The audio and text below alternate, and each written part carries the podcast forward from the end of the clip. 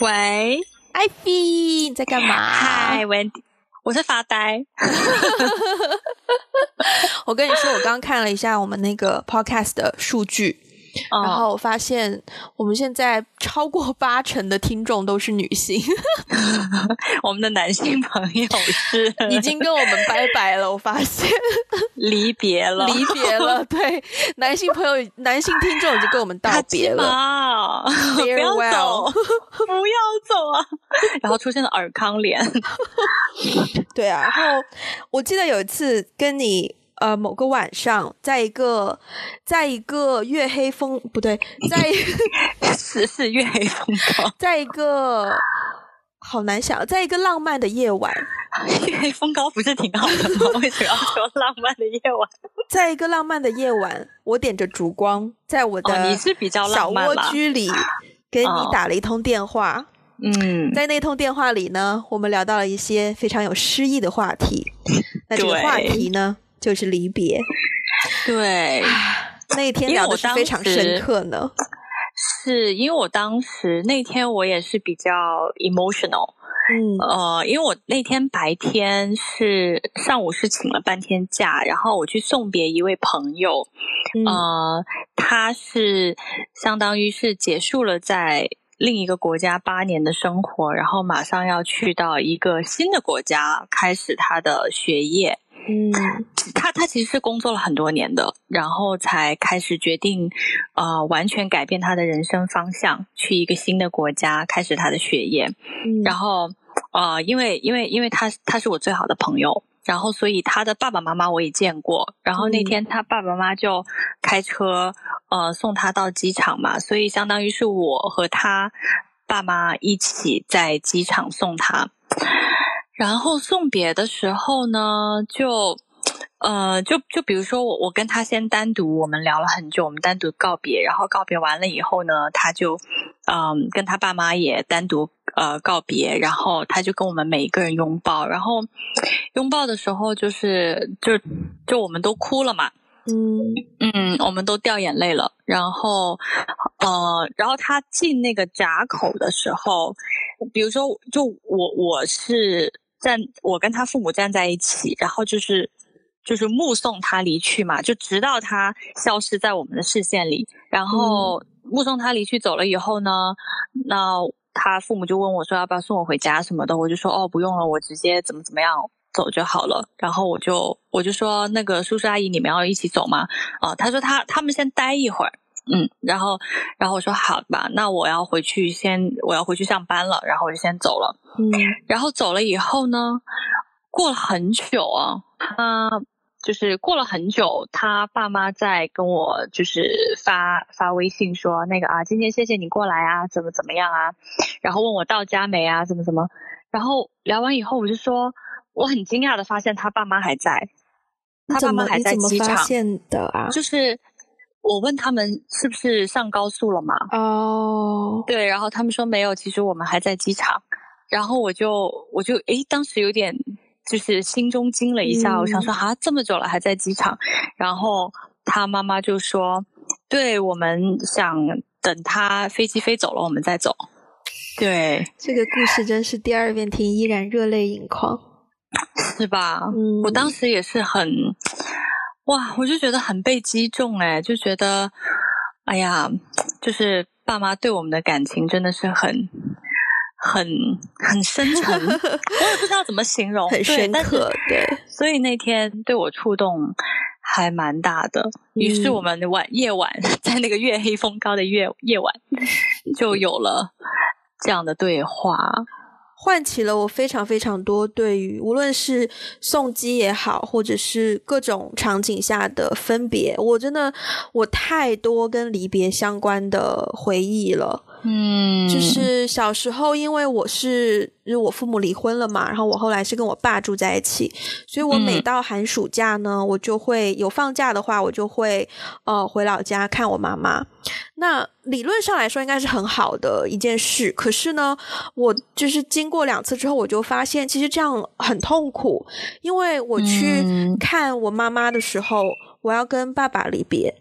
我去，我看完妈妈要回来跟爸爸生活的时候，我要跟妈妈离别，因为我那时候。就八九岁，十二岁都没到，所以上飞机就会有那些阿姨给你挂一个牌子，然后写着是无成人陪伴儿童的那种，就是对，呃，然后再加上我有小什么什么的，导致我长大之后对于很多那种场景的回忆，我就只剩下我当时哭得很惨那种情绪，我完全任何细节都记不住。然后后来是我长大之后，我妈妈有时候跟我跟我聊天，她有次就提到说：“哎呦，你知不知道你小时候那时候你的你个。”个子还没有那个呃航空就是 check in 的那个柜台高，然后我每次因为是一个人坐飞机嘛，我每次都要自己去 check in，然后自己去 check in 的时候呢，我都要踮起脚趴在那个台子上，然后我要跟 我要跟柜台后面的阿姨或者叔叔说，可不可以给我一个靠窗的座位？就对，天呐，对我妈妈可爱的画面哦，我妈妈跟我讲的时候觉得很可爱，可是啊，Oh my God！真是非常 emotional 的一集啊！太难了，做个节目太难了。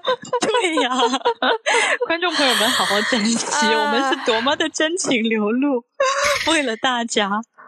嗯，Oh my God，这是 超乎我意料哎！我第一次讲这个故事，可能因为我第一次跟别人讲，所以我没有预料到这个这个这个情绪会会来的这么。我也是第一次听这个故事。上一次你讲的是另外一个故事，对，嗯，对。你要不要先讲一下你的故事？我要换一下。我刚还想说，我要不要唱首歌来 cheer you up，抹掉这个尴尬的气氛。Oh my god！啊，但是我想说，观众朋友们，如果有什么很好的离别的故事，你们觉得印象很深刻的故事，也欢迎在我们的 IG 给我们留言哦。哎，我觉得其实我不知道，我觉得好像亚洲人会把离别看得特别的。嗯，也不能叫惨痛吧，但就是会把离别常常沉重，对，常常会把离别跟一个悲伤的情境挂在一起。嗯，可是我就觉得，当我就是跟一些外国人生活，以及包括在香港的提到过很多次的朋友 C，有时候对，有时候我们也会有一些离别啦。因为前段时间有大概前面一两年，他搬回英国去住，那个时候离别也还蛮，也对我来说打就是还蛮蛮大影响的。呃，因为他基本上是我在香港最大最大的精神支柱，所以他要离开的时候，对我来说真的要做非常多的心理准备。可是呢，我跟他离别，或者是他跟我离别的时候，我们都不会哭，诶，就是我们都不会觉得悲伤，我们反而是更多的觉得，嗯，祝福你的下一段旅程。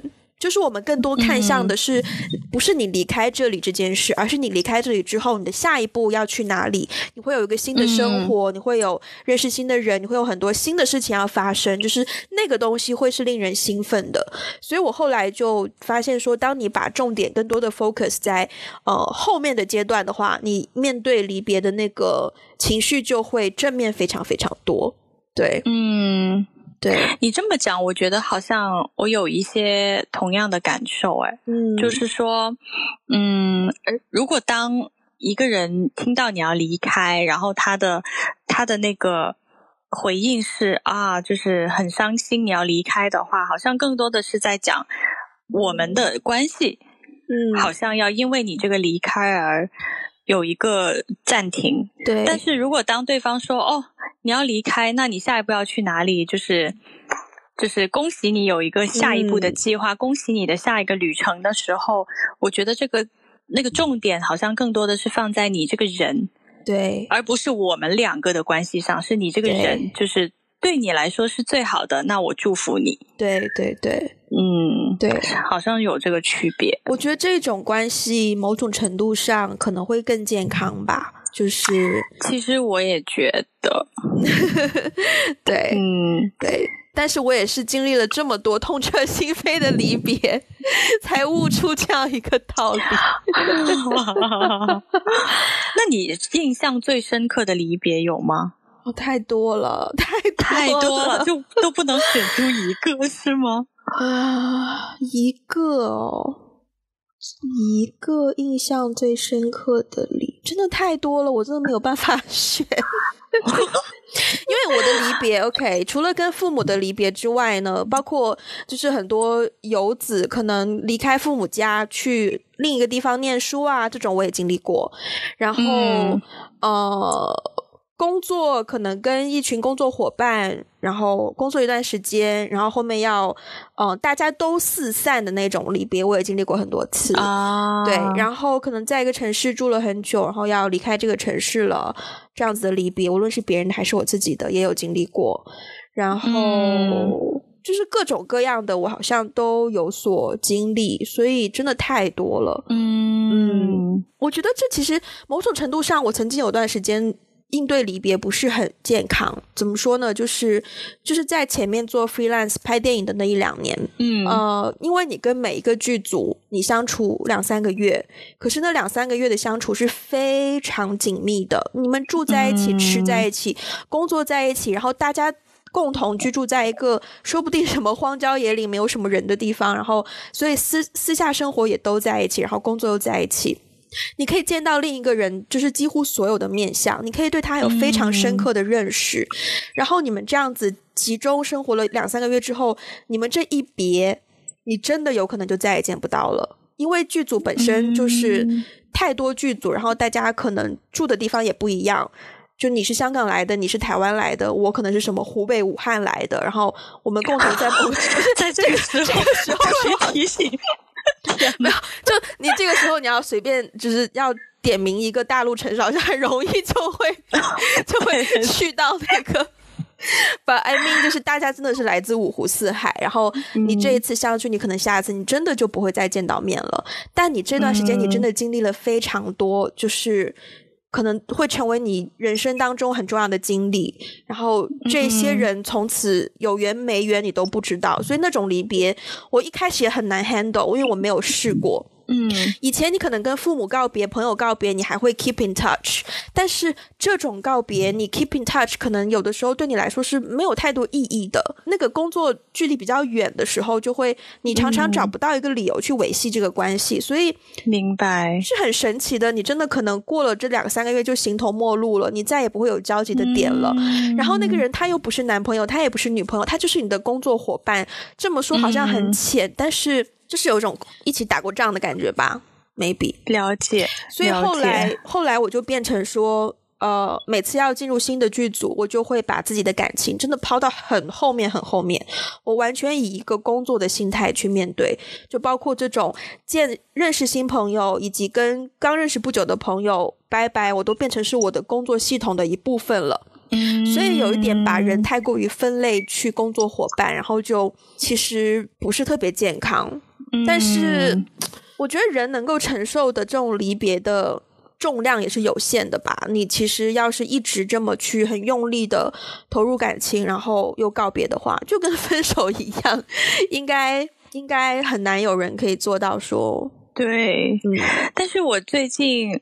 就是我我我跟你有一点不同呢，是我第一次经历，嗯，印象比较深刻的离别，其实就是我上大学嘛。嗯，我好像也跟你分享过，就是我我其实很害怕离别的，就是我没有到那个时候，我是不知道原来我对离别是这么的害怕的。然后，呃，我还记得那天就是在机场，其实我们有好几个同学是一起走的，嗯，然后我们的父母都来送机，然后，呃，就是走的时候，就我们家里人也也不是动不动就拥抱啊，或者我们家里人的肢体接触是比较少的，嗯，我不太习惯跟家人有太多肢体接触，然后呢。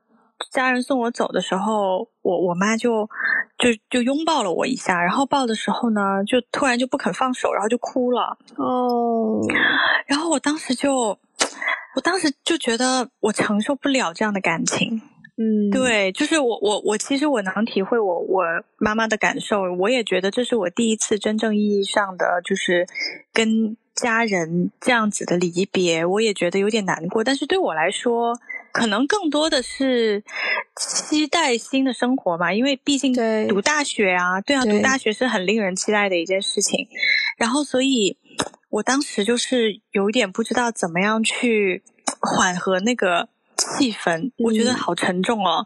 然后这个时候，我表哥 那天我表哥也在，然后我表哥就在旁边说了一句话：“哎呀，干什么？又不是去当兵。” 然后，然后，大家就就笑场了，然后，然后，就，然后他就把我从尴尬的气氛之中解救出来。对对对，然后，然后本来我还有一点在那个就是情绪里面，结果最好笑的是，我们快要上飞机的时候被告知我们的行李箱超重。呃，然后我们 我们有五个同学，然后我们就打开，我们可以托运的已经托运掉了，然后我们手上拎的那个行李箱，我们就打开各自的行李箱，就是把我们的东西都匀匀在一起，明白明白，平均分摊这样子，然后就是五个人就好像。兵荒马乱，你知道吗？非常明白。本来我还沉浸在那个气氛当中，突然之间兵荒马乱，随便找到一个地方就开始分我们的东西。然后最尴尬的是，因为有男同学，然后女生的那个衣服，你知道，有的时候分着分着就会，因为我我们的衣服是用一个一个那种旅行袋，就是专门装衣服的旅行袋装起来的。其实我也不知道我那包旅行袋里面装的是什么。然后我们每一个人就是哎。也不管是什么了，反正就云 云开了以后，开学大概第二天吧，然后我们就互相打电话，就有个男同学说：“谁的内衣在我这里？”对，就就 it turned out 那个离别到最后的结尾很好笑，你知道。所以，对。大家看到影视剧里面就是那种离别啊，好像很浪漫呐，都是假象，你永远猜不到现实会发生什么。对，确实永远就是比你 想象的要出人意外两百倍。哎，我突然想到，你这个表哥是上次在电话里说你都快长胡子的那一个吗？是啊，是同一位，同一个，同一位。对对对 对，是不是他从小就很有幽默？这表哥蛮有才的。嗯，对对对，他是很有才华的一个人。太好了，这个离别的故事一就一开始还蛮悲伤的，我差一点眼泪又要出来了。感谢表哥，剧情直转直下。感谢表哥，感谢表哥。对啊，我的离别真的都是伤感的。嗯，所以一个一个轻松的离别都没有吗？我这个人吧，就真的是太细心。就哪怕是可以很轻松的，但是轻松到后面都会被我自己给它加戏，加成了似乎并不轻松。嗯嗯，但我不会害怕离别啦。嗯，我我觉得离别是一种一定会出现的状态。你有相遇，你就会有离别。对对，而且人不可能一辈子都跟某一个人不分开。嗯，所以我就会变成说，让离别来的更猛烈些吧，那种。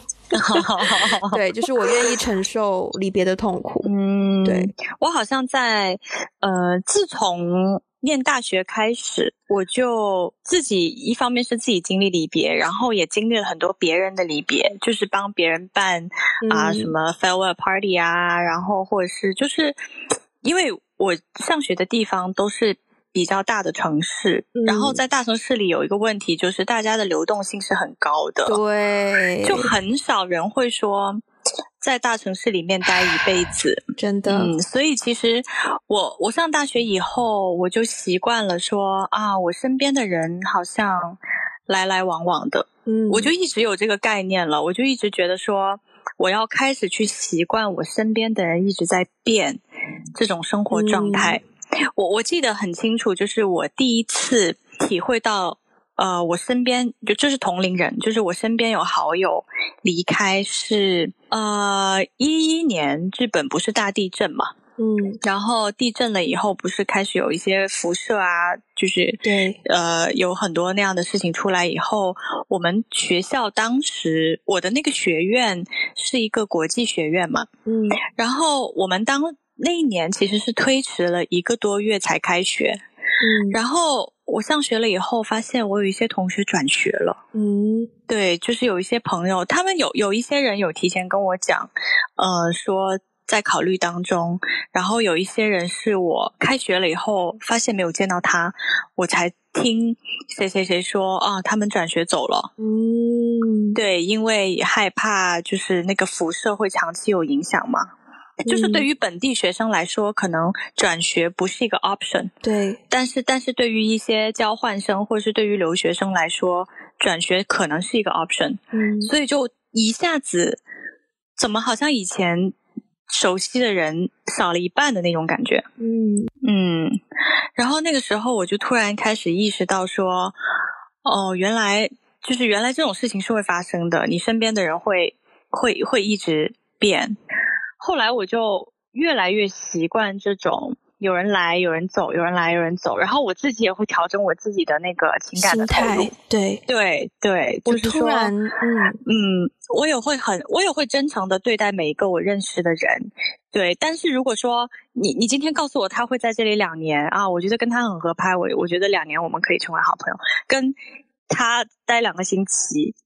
然后两两两两周以后他就要走，我可能就不会觉得说，哦，我不会觉得说跟他会就是变成很好的朋友啊，怎么怎么样？我突然想到一个离别的故事，呃，高中的时候，高三的时候，然后这一位同学你也认识，呃，就是，嗯，他呢，高三。虽然他是学地理的，但我是学历史的。可是当时我们在同一个班，因为我们年级的时候学地理的只有五个人，所以对对，我记得对，所以他们要走课。然后呢，那个时候高三可能已经进行了一大半了。然后是有一天，我们上完体育课，还蛮记忆还蛮清晰的。我们上完体育课，在走回教室的路上。他突然，因为这个同学跟我关系其实特别好，我们高一就认识了。然后我们那时候是在学生会文体部，我们一起当干事。然后到了高二的时候呢，他是部长，我是副部长，等于又在一起工作。然后高三又在同一个班，所以我们关系其实真的还蛮密切的。然后呢，我也把他当成一个真的非常真诚的一个朋友。然后高三那一天呢，我们就在走回走回教室的路上，然后他突然间就跟我说：“他说，Wendy，我要走了。”我说：“哈？”他说：“我明天就要走了。”我说：“什么意思？”然后他就说：“我要走啦。”然后我当时真的一时半会反反应不过来，然后是稍微问了，就当时身边也有别的朋友一起在嘛，然后稍微多几句问题，才发现说他明天就不会再来学校了。然后他要去英国念书，嗯，就是 literally 明天，嗯对。我当时其实有一点生气，我觉得，嗯呃，你没有认真对待我们的感情，你就是有一点近似不辞而别了，对，嗯，是是是，对，然后，然后他第二天就走了，我也没办法，就是就是真的就走了，但是呢，嗯。可能因为这个朋友跟我还真的有很多相似之处，或者是怎么样，我们后来也都是继续保持联系。再加再加上高中的那一些朋友圈圈子的人，大家都互相认识嘛，所以也不太可能断绝联系什么的。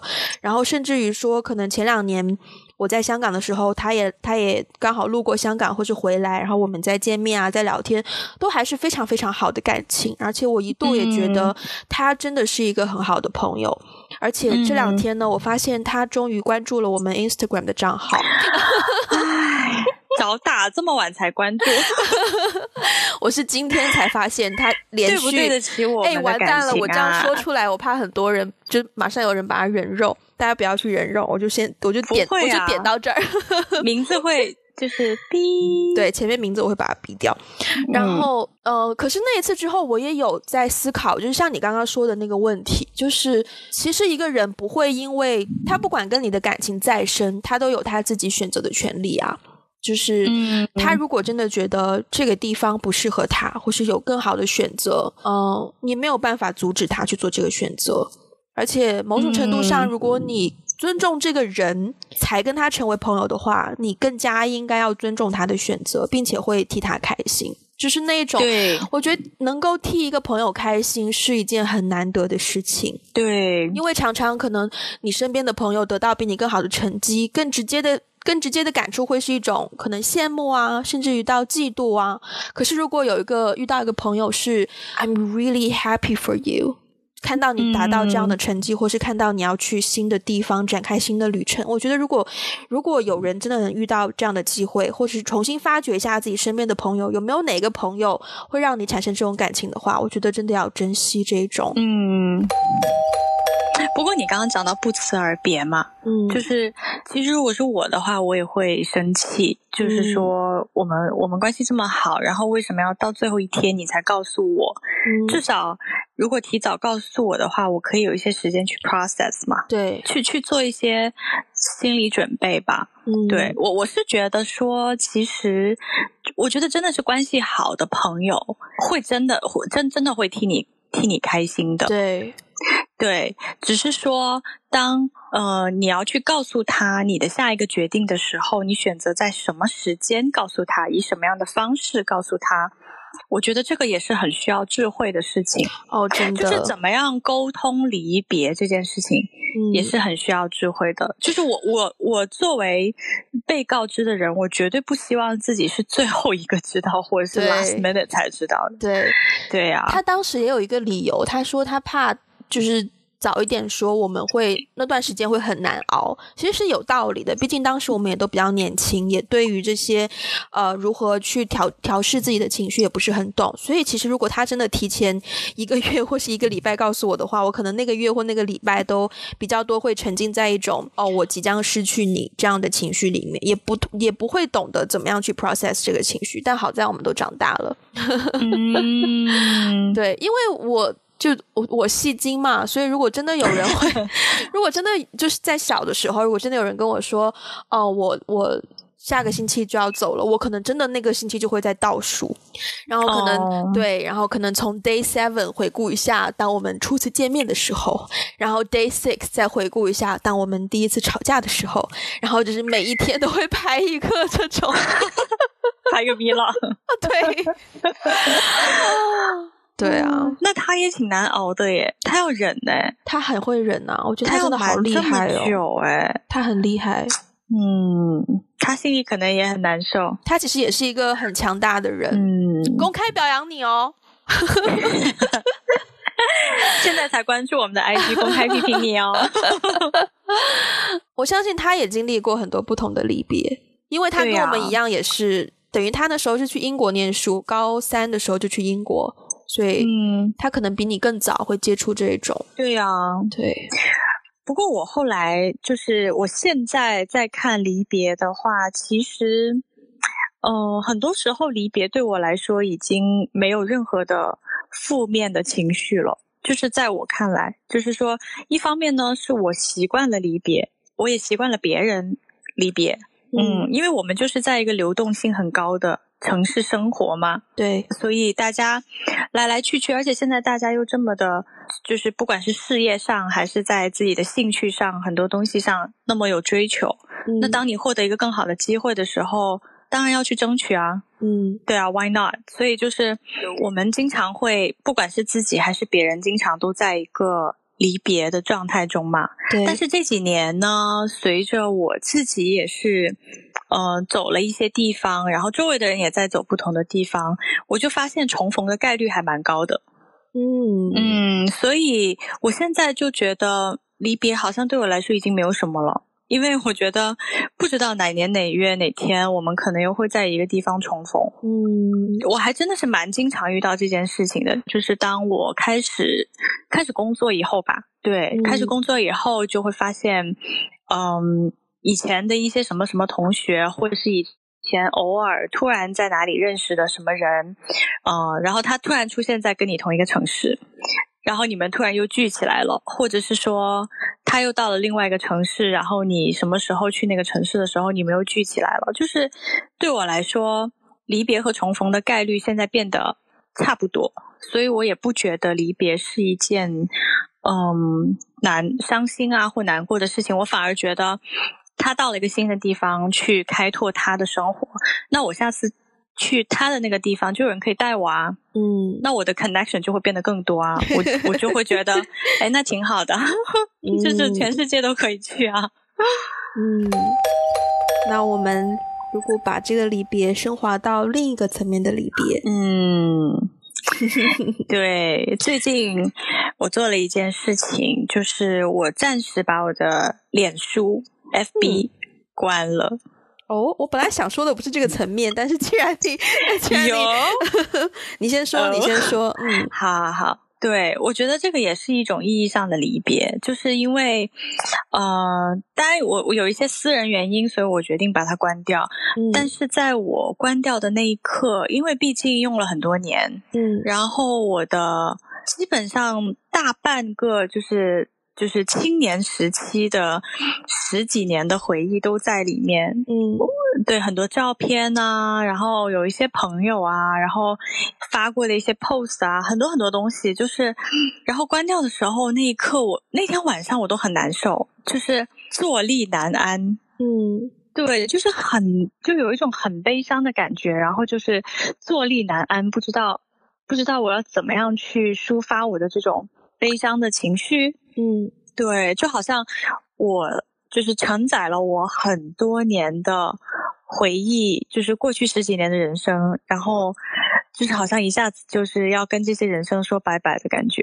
哇，你也蛮你也蛮情感丰富的，是啊，因为你用了很久啊，因为它真的是一个。嗯，就是很本能的，就是说，我想抒发一些什么，或者是去哪里找个朋友，怎么怎么样，我我的第一反应都会想要去说，哦，那我上一下脸书，看看谁在不在，或者是说，对我就是很多那些，嗯，以前的那些朋友，就是如果我我我正好想要说去到他们的城市啊，或是怎么样去重新 reconnect，就会想要去去脸书上跟他们留个言，或者是对，或者是抒发一些什么有仪式感的东西，我都会想到那个平台。哦，那你还蛮 attach，就是跟那个平台，对，可能是因为用的时间久吧，那个可能是我持续就是开始使用 social media 以以后持续使用的时间最长的一个平台。嗯，interesting。我曾经有试过，但是我没有，就是它它的功能是等于是暂时关闭你的账号嘛，但你的所有的资料和呃照片都还会存存储在就是他们的系统里面，你还是可以把它就是 recover 的。对对对，但是就是嗯别人看不到我了。对对对对。我之前有过一段时间，但我那时候不是不是把它关掉，我只是做一个我自己的 social media detox，所以我哦。当时手机上把所有的 social media 都删掉了，然后电脑上就是很少很少，我真的是控制住自己不要去点开它，因为但是我不像你，我没有那么多的。我我没有在脸书上面跟那么多的朋友有这种沟通，所以我只是、嗯对我当时只是有一丁点的担心说，啊，我会不会离开了这个平台，会有一段时间被别人忘记？我当时、对我当时是有这么一点小担心，但后来发现没关系啊，反正本本来记住我的人就不多，所以 后来我就释怀了。没有，我刚刚我刚刚想要讲的另一个层面是对于死亡，嗯，哇，你这个一下升华的很高哎。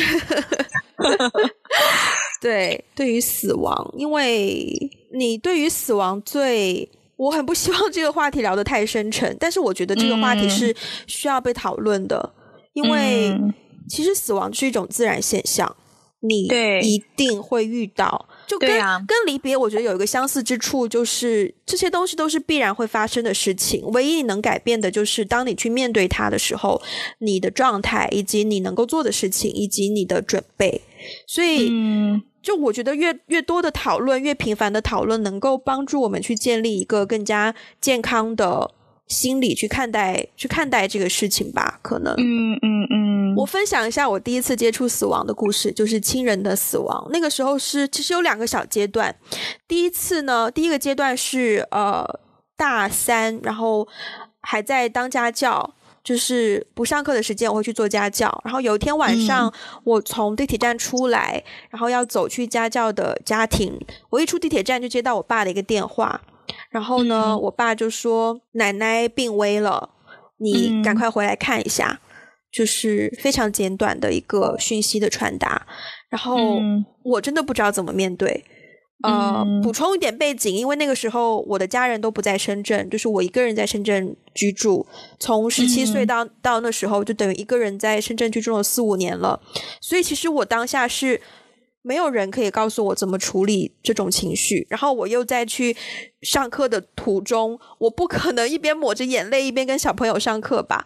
所以我当时是只能够硬吞任何。情绪都吞下去，然后再去上课。嗯，然后呢，呃，后来就马上回老家去看奶奶，然后在在病房里面，我当时记得，我当时拍了一张照片，就是爷爷跟奶奶的照片。奶奶是躺在床上，然后就是各种呃管子啊什么的，然后爷爷就坐在床边陪着他。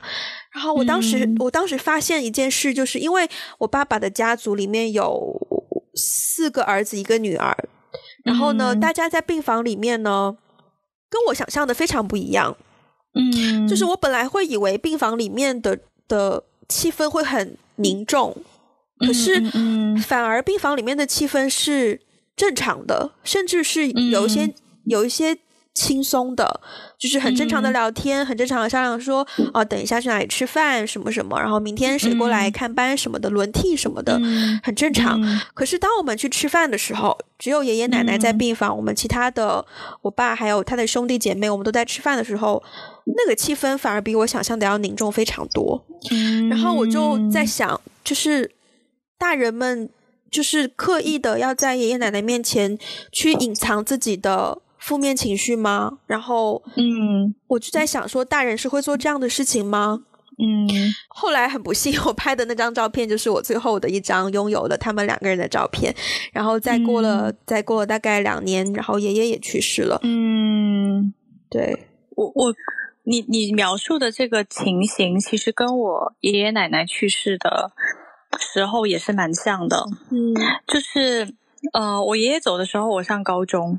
然后当时我是上课上到一半，我妈给我发信息说：“呃，爷爷不行了，嗯，我们我们就是十分钟之后到你学校门口，你赶紧跟老师请假，我们回老家。”哇，对，然后我就当时我记得那是我第一次接触死亡，对。对，然后我。当时跟老师请完假之后，我就跑下楼嘛，我我都印象很深刻。我们那个科学馆，嗯，不是挺大的嘛，然后我下楼的时候，我腿在抖，哎，哇，对啊，就是我没有，虽然其实那个时候爷爷已经病很久了，嗯，我知道这一天会来吧，但是我觉得当他来的时候，还是会那个冲击很大的。嗯，对，然后也是也是蛮奇怪的，就是其实，呃，我奶奶是在爷爷大概。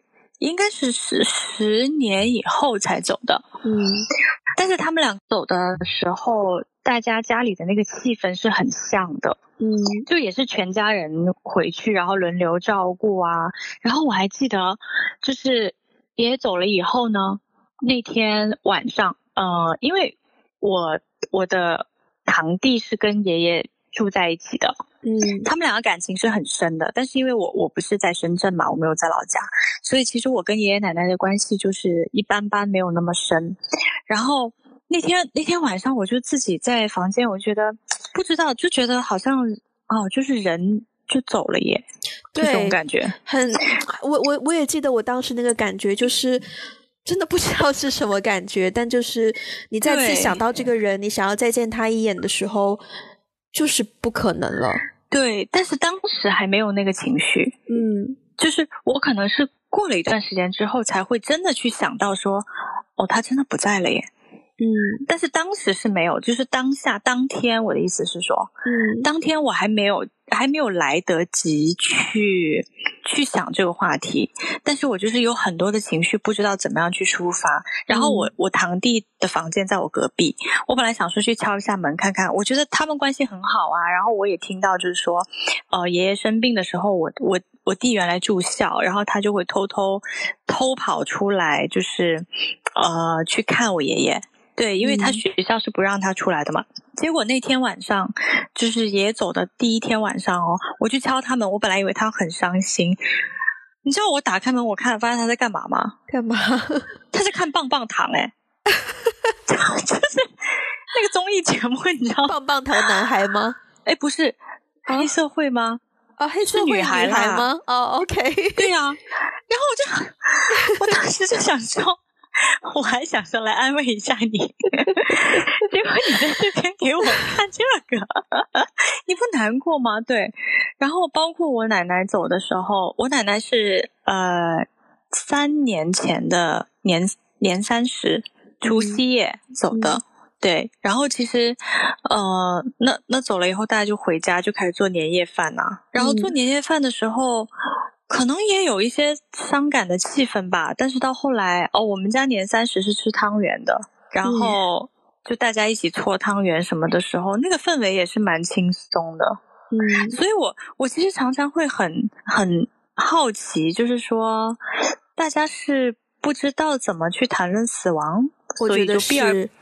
对，所以就避而不谈，而且也不知道，好像觉得，哦，在小孩面前表露这种悲伤的情绪，似乎是一种就是脆弱的表现，所以也不直接去展现自己的那个情绪，就是好像就是显得，嗯，就若无其事的一样，就是继续的过自己的生活。但是他们的若无其事反而会给我带来，我很惊讶，就是对我我。对我冲击很大，我想说哇，家里死了个人哎，怎么怎么大家这么的淡定？对，对，所以我我不知道是，呃，我我也不能，我不我不确定这是是是一种文化现象啊，家庭现象还是社会现象。总之就是，我觉得好像大家，我至少在我的成长过程当中，我我我觉得在在中国目前，我没有遇到哪个家庭，或者是说我没有遇到，呃。就是什么大人会很可以很坦然的去跟自己的小孩沟通，爸爸妈妈很伤心，然后我们要怎么样去看待死亡？目前为止，我没有看到一个比较正面的，把真的把这件事情沟通出来吧。嗯，好像大家都在掩饰，对，都在掩饰自己的情绪和自己，就是都会把自己最脆弱的一面只留给自己啦，不愿意让别人看到。对对，但是我觉得沟通也是蛮有必要的。我刚我刚刚，你知道，你我刚听到你讲说你在就是呃突然间收到信息，然后从学校要离开，然后从从楼梯走下来，腿都在抖。我就觉得，我不希望我以后的小朋友要经历这些。嗯，我我希望我的小孩就是，起码他要有一个概念。嗯，对，人老了就会死去。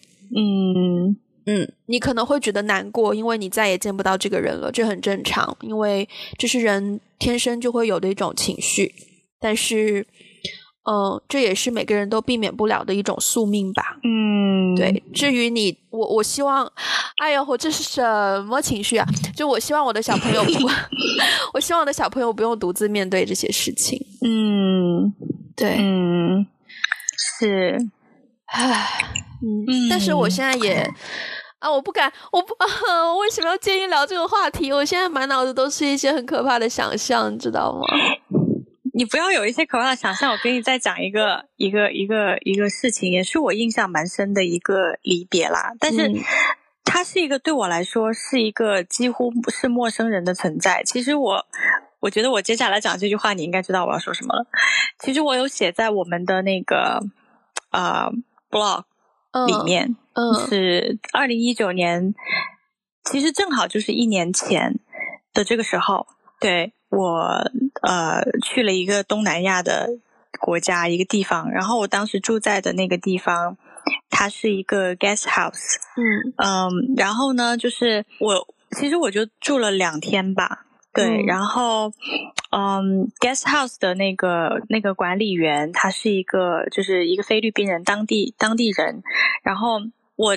坐飞机要离开，我的飞机是七点，所以我大概很早，大概四五点我就起来了。然后他就他也起来了，帮我就是提行李啊，然后帮我叫叫那个 taxi 啊什么的。然后我们在等车来的时候，我们就聊天，嗯，然后因为我们就是聊天的前一天，我刚刚见到他儿子。嗯，对，所以就是说我知道他有个儿子，他们全家人都住在这里，然后我们就聊天，他就是很像一个 爸爸一样，很 很轻松，就是跟你聊。然后后来一聊到说，你单身吗？”然后他说：“我儿子也单身。”你哪一年的？就是就突然之间，我就觉得哇，全世界的爸爸好像都一样那种感觉。然后。然后后来呢，我们就呃，然后然后车就到了，然后他就帮我把行李搬上车，然后搬上车之后呢，因为其实我我真的就跟他只有一面之缘，你知道吗？所以我跟他其实也没有什么 attachment，就是有什么离别的感情。但是当时他跟我说再见的时候，他就说，嗯，下次如果再来菲律宾，请再过来我们这里。呃，然后呢，他就说我我不知道，呃，你下次还会不会再来？我不知道之后还会不会见到。他就说，呃，就是 if not, I'll see you in the heaven。哦，对。然后我当时就觉得哇。好温暖哦，虽然听起来也有一点点，就是好像就是此生无缘相见的感觉，但是，但是，但是，但是这种感觉还是蛮蛮温暖的。就是他这么讲，我感觉还是蛮温暖的。嗯，是挺温暖的。嗯。但是我们是不是也快结束了？是啊，我现在很努力的想要找一些。你刚刚那个表哥的梗是表哥还是堂哥？你表哥实在是太厉害了，我觉得这个时候需要你的表哥来做。突然间冒出一句金句，帮我们做一个结尾，不然 不然我们只可以 对。而且你知道，因为我们家广东人嘛，就是我表哥当时的语气是说：“做咩啫？又唔系去当兵。”就是 真的很广东表哥，对他就是这样，他就会用这样的语气说出来，然后就使得你一秒破功，就是一秒就想要开始翻白眼的感觉，对，就是酝酿了酝酿了很久的悲伤情绪，然后一秒破功。我觉得之所以这么多人就是在电影啊，或者是文学作品啊、艺术里面喜欢提及离别，也是因为它真的是一个特别有诗意的事情，它本身是。它本身其实是蛮中性的，它也没有一种悲伤的情绪，它也不是一个值得庆祝的事情，但是它总是能够，呃，给生活或者是给人的情感带去一些很微妙的化学作用。嗯，对我觉得，我觉得没有比诗意就是 poetic 更恰当的去能够去形容离别这样的这样的事情了。嗯。嗯，那就让我们这一期节目用一个比较诗意的结尾来结束一下吧。所以你要开始。背诗了吗？长亭外，古道边，一行白鹭上青天。我要来，我要来读三位听众的来信。哦，对，呃，其实这三位听众是在我们的 Instagram 留言的，但是我就是对 Instagram 可能技巧比较生疏，所以是最近才看到，呃，这几位朋友的留言。就我看到留言的时候，我真的好感动哦，而且是因为我是累积起来一次性看三条，然后简直是。嗯，我也很感动。对，我还我还把你的截图标了心。哦，嗯，好，第一条。Wendy Ivy，我 follow 你们的 podcast 一段时间了，以前主要是听英文的，自从自己也开了一个 podcast channel，就开始听不同中文的 podcast。刚才在听第十集的迟来的 intro，你们说好奇谁的母语不是国语也在听，又说觉得香港人不会听，所以我就刻意要跟你们发个私讯，我是香港人呀，哈哈，今年二十四岁，我好喜欢听你们谈话，就像跟自己。就像跟两个好姐姐聊天，感觉你们是对自己很有要求、对生活有热情的人。我很欣赏你们不怕把自己真实、有时软弱的一面给观众看，其实也很勇敢哦。谢谢这位听众小妹妹，谢谢。我觉得我很喜欢，我觉得是一个里程碑耶。我觉得我很喜欢被女生形容为姐姐。哦，是吗？那如果女生形容为妹妹，你会？哦，不喜欢，真的吗？真的，真的，为什么？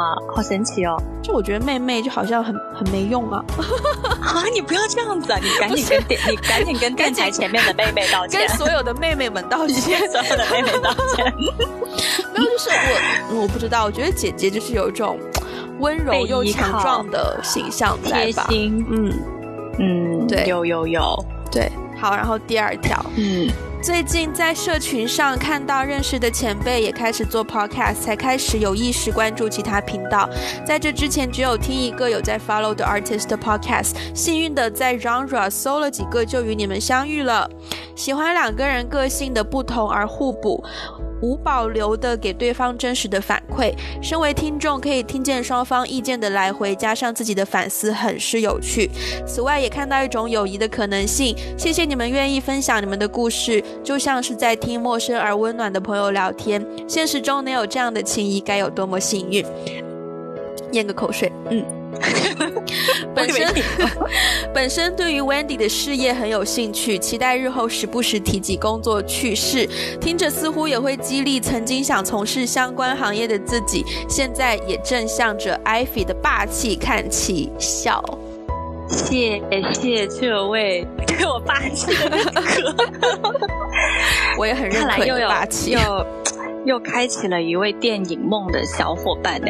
他说是哦，对他对我的事业很有兴趣。对啊，interesting。嗯，同行哦，搞不好。最后一位。Ivy 跟 Wendy，你们好，我是之前被 IG 推荐才发现你们的节目，两位的声音陪伴了我许多运动、通勤跟煮饭的时光，就像是参与了很亲密的朋友聚会一样，有许多内容都让人很有同感，像是关于感到孤独、亲密关系中的自信等等。听了新的一期关于在家办公，觉得心有气，这这这是心有切切焉还是心有戚戚焉？气气吧，应该是心有戚戚焉。我之前有将近一年在家准备考试，为了营造仪式感，也会准备一套念书的衣服跟睡衣区分。另外，每天要跟家人朝夕相处，也让人很困扰。虽然已经跟母亲约法三章，尽量不要随时打扰，但还是很难真的划清界限。现在疫情扩散，也希望两位主持人都能平平安安。期待下一期的节目。哎呦，谢谢大家都有认真听哎，好感动，真的。而且我那天还有一个，就是我看到一个大学同学，然后他也也发给我他的朋友圈截图，就是他在他的朋友圈介绍我们的节目。说实在话，我会觉得陌生人的这种信息比认识的人来的更更让我感到鼓励啦。